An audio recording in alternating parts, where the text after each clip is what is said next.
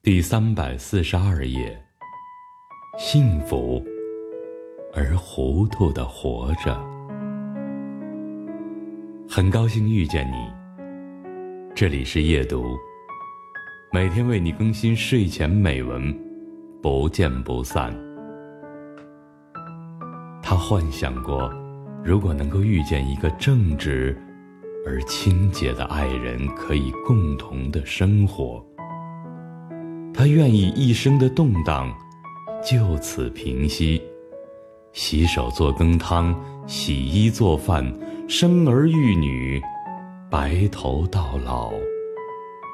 晚上相拥而睡，早晨醒来，看见初升太阳的光亮，照在枕边爱人的头发上，又是新的日子。这样幸福而糊涂的活着，直到死去，也可以。不需要清醒，不需要壮大理想，碌碌无为、平淡无奇的过完一生，他愿意。选自庆山，夏末山谷。